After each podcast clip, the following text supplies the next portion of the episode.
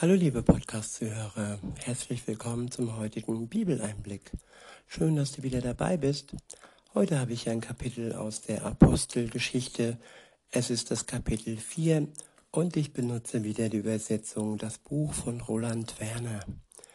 Ab Vers 1 heißt es, als sie noch so zum Volk redeten, kamen die Priester und der Kommandant der Tempelwache und die Sadduzäer Sadduzäer herbei. Sie waren voller Empörung darüber, dass Petrus und Johannes die Leute unterrichteten und ihnen verkündigten, dass durch Jesus die Auferstehung der Toten Wirklichkeit geworden ist.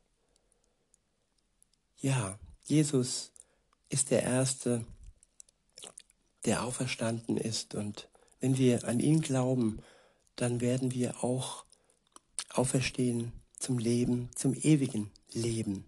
Nicht auferstehen, auferstehen zum Gericht und zur Verdammnis. Bei seiner Wiederkunft wird, ja, werden alle Menschen, die jemals gelebt haben, auferstehen und vor ihm, vor seinem Richterstuhl, seine Gnade entgegennehmen oder das, was sie in ihrem irdischen Leben gewollt haben, entschieden haben, eben die Ablehnung von ihm und dass sie ihn nicht als ihren Herrn angenommen haben. Jeder wird bekommen, was er möchte und was er in seinem Leben angenommen hat.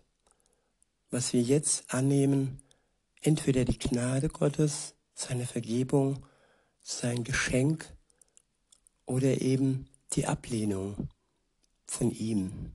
Wenn wir ihn jetzt und heute ablehnen und Jesus wiederkommt, dann kann er uns nicht annehmen, da wir ihn abgelehnt haben. Weiter heißt es,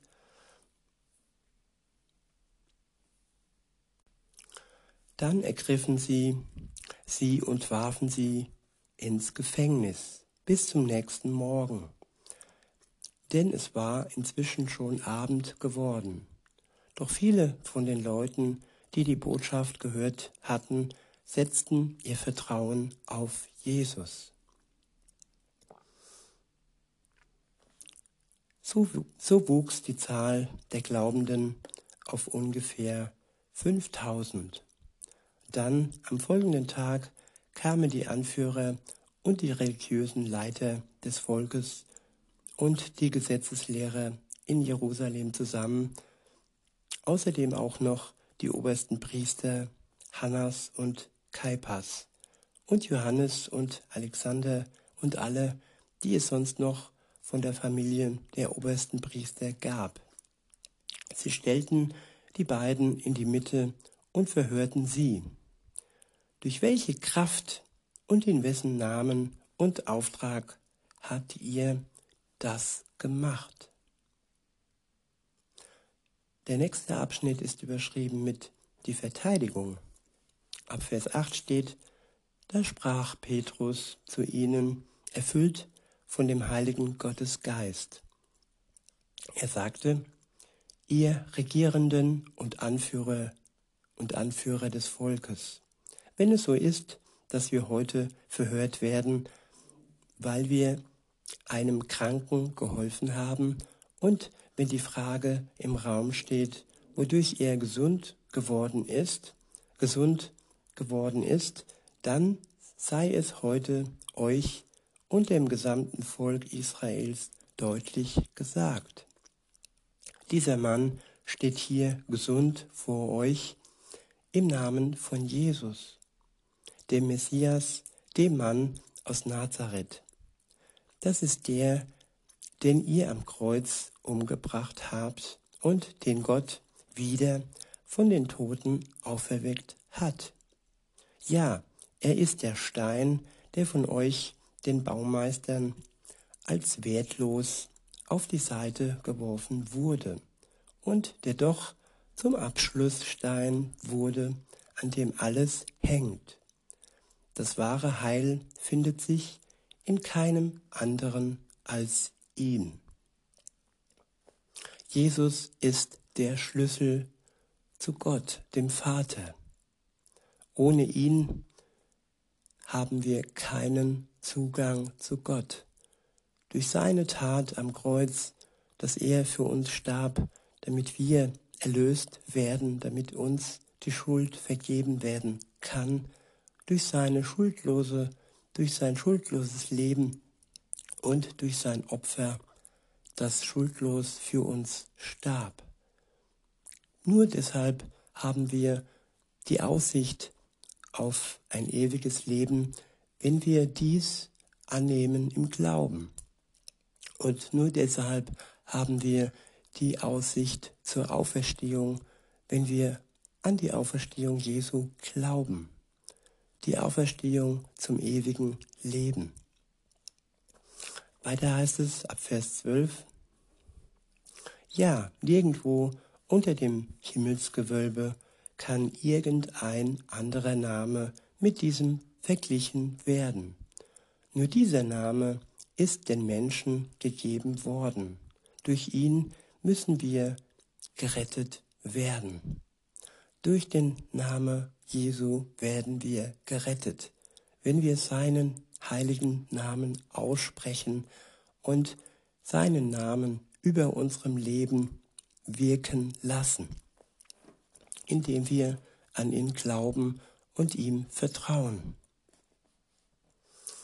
Der nächste Abschnitt ist überschrieben mit ratlose Reaktionen. Weiter heißt es, sie nahmen die unbekümmerte, freimütige Selbstverständlichkeit von Petrus und Johannes wahr. Und als sie merkten, dass es Menschen ohne höhere Bildung waren, wunderten sie sich sehr. Ja, Bildung ist bei Gott zweitrangig. Wichtig ist bei ihm nur, dass wir ihm vertrauen und dass wir seinen Geist in uns wirken lassen. Weiter heißt es, doch dieses eine war ihnen wohl bewusst, nämlich, dass die beiden mit Jesus unterwegs gewesen waren. Weil sie aber da zusammen mit ihnen den Mann stehen sahen, der geheilt worden war, konnten sie nichts dagegen einwenden. So befahlen sie ihnen aus der Mitte der Hohen Ratsversammlung hinauszugehen und berieten miteinander. Sie sagten, was können wir gegen diese Leute tun? Denn es ist ja allen Einwohnern in Jerusalem bekannt geworden, dass ein unübersehbares Wunder durch sie geschehen ist. Das können wir nicht leugnen. Aber damit diese Sache nicht, sich nicht noch mehr im Volk ausbreitet, wollen wir ihnen drohen und verbieten. Ja, nicht mehr zu irgendjemanden in diesem Namen zu sprechen. Tja, hier steht viel auf dem Spiel für diese religiösen äh, Gelehrten und für die Verantwortlichen. Äh, es steht auf dem Spiel, dass der Name Jesu ja ihren ja, leeren Taten und Worten widerspricht und dass das Lebendige, was hier die ähm, Apostel ähm, weitergeben, diesem toten Glauben dieser Priester ja irgendwo als Gefahr wird.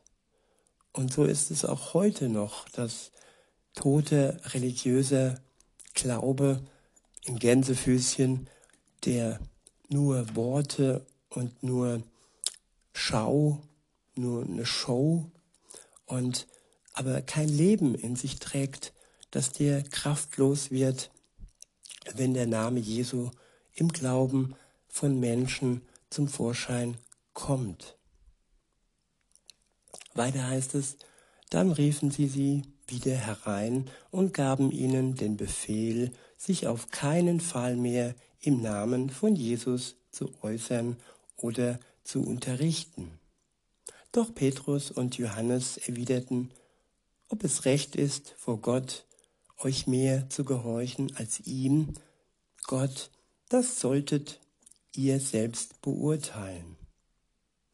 Ja, diese obersten Priester haben sich auf Gott oder zumindest auf das berufen, was sie von Gott äh, halten oder was sie irgendwie in ihrem leblosen Denken äh, ja, sich so zusammengereimt haben. Und sie verbieten Petrus und Johannes über Gott in seinem Namen zu reden.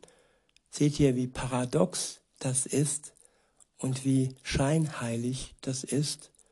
Diese obersten Priester hätten sich doch eigentlich freuen können, wenn Gott durch diese Wunder, die ähm, Petrus und Johannes durch Jesus vollbracht haben, Gott noch größer gemacht haben.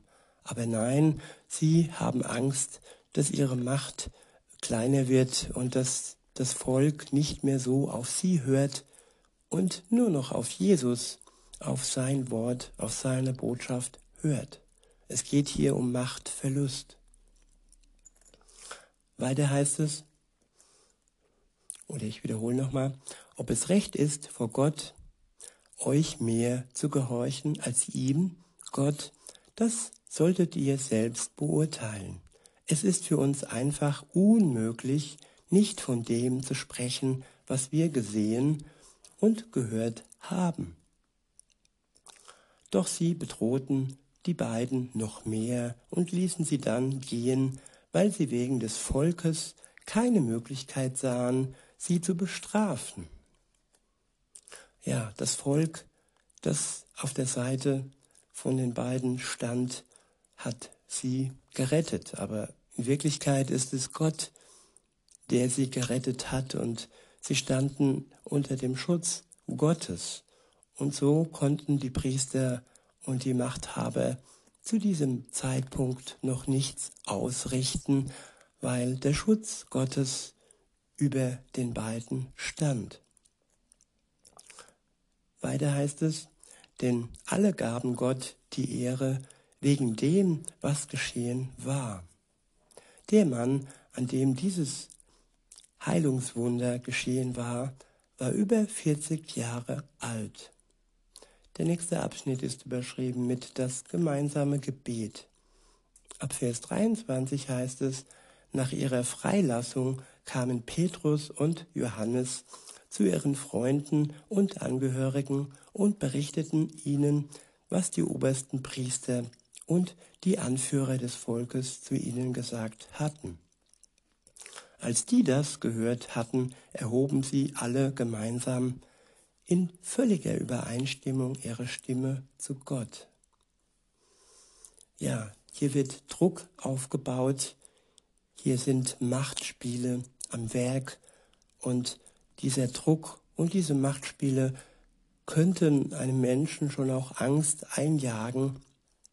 Und was hilft in solch einem Moment am besten? Ja, indem man sich zu Gott wendet, mit den Sorgen und zu ihm betet, mit ihm redet.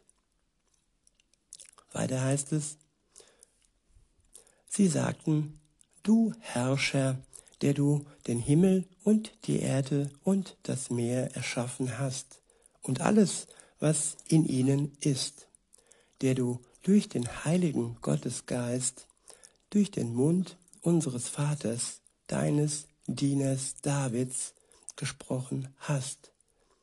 Weshalb haben die Nationen den Aufstand erprobt und wozu haben die Völker Sinnloses ersonnen? Die Könige der Erde standen auf und die Herrschenden rotteten sich an einem Ort zusammen gegen den Herrn und gegen den von ihm eingesetzten Messias.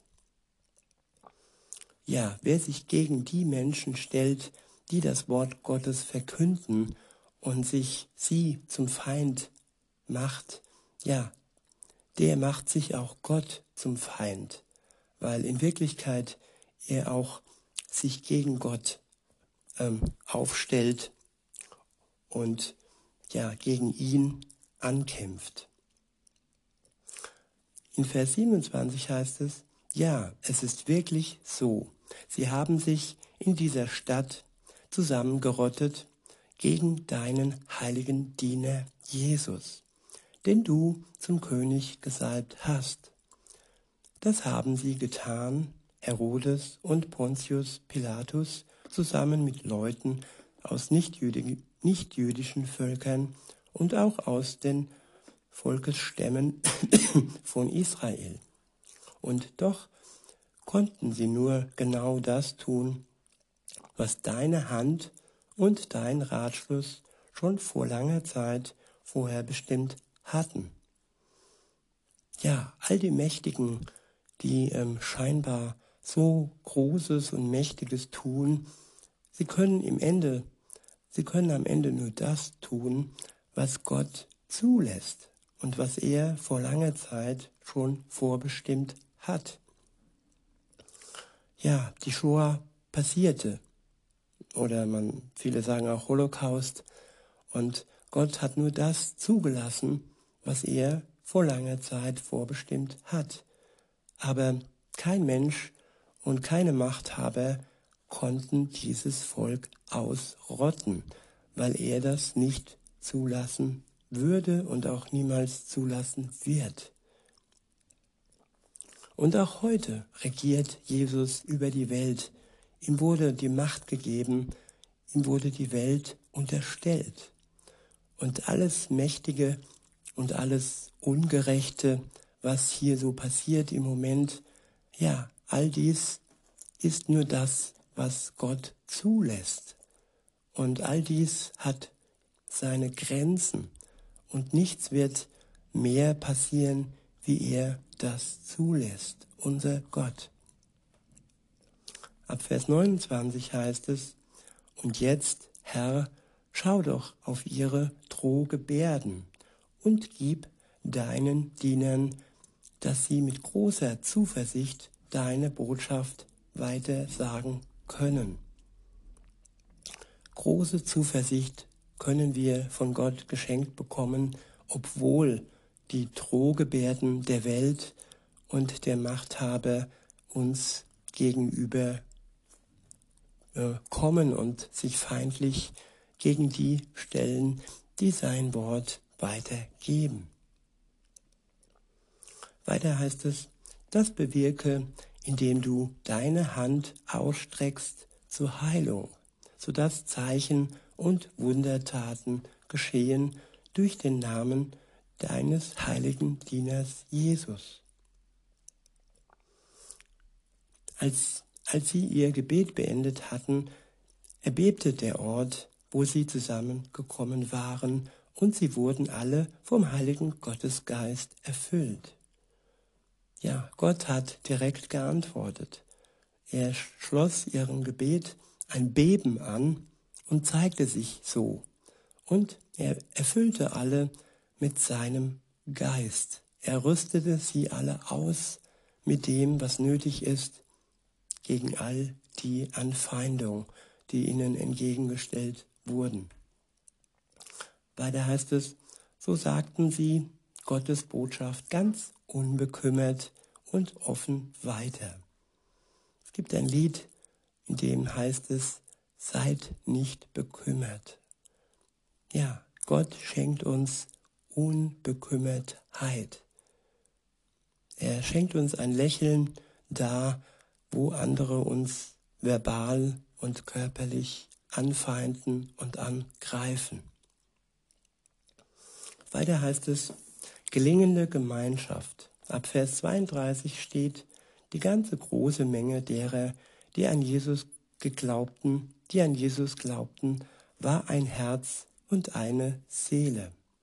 Kein, kein einziger von ihnen sagte, dass sein Eigentum ihm alleine gehöre. Nein, sie nutzten allen Besitz gemeinsam. Durch gewaltige Machttaten bekräftigten die Apostel, dass Jesus der Herr tatsächlich auferstanden war. Und sie erlebten alle die große Kraft der wunderbaren Gnade Gottes. Kein einziger von ihnen musste in Armut leben, denn alle die Felder oder Häuser besaßen, verkauften sie und brachten den Erlös herbei und legten ihn nieder vor den Füßen der bevollmächtigten Jesus Boten. Dann bekam jeder Einzelne das zugeteilt, was er brauchte. Jeder Einzelne von uns bekommt zugeteilt, was wir brauchen zum Leben. Nicht die übermäßigen, gierigen Wünsche, nein, das, was wir brauchen zum Leben. Wir können getrost sein, dass Gott uns versorgt, so wie die Vögel sorglos ja ihre Nahrung bekommen, so können auch wir sorglos sein, dass Gott uns mit dem versorgt, was wir benötigen. Weiter heißt es, so machte es auch Josef. Er hatte von den Aposteln den Beinamen Barnabas bekommen, was übersetzt bedeutet Sohn des Trostes. Er war ein Mitglied des Stammes Levi und war in Zypern geboren worden. Er besaß einen Acker, den verkaufte er, kam mit dem Geld zu den Aposteln und legte es vor ihren Füßen nieder. Ja, alles, was wir besitzen, vor die Füße Gottes niederlegen, denen, die es benötigen und denen, die ja sein Wort weitergeben. In diesem Sinne wünsche ich uns allen noch einen schönen Tag und sage bis denne.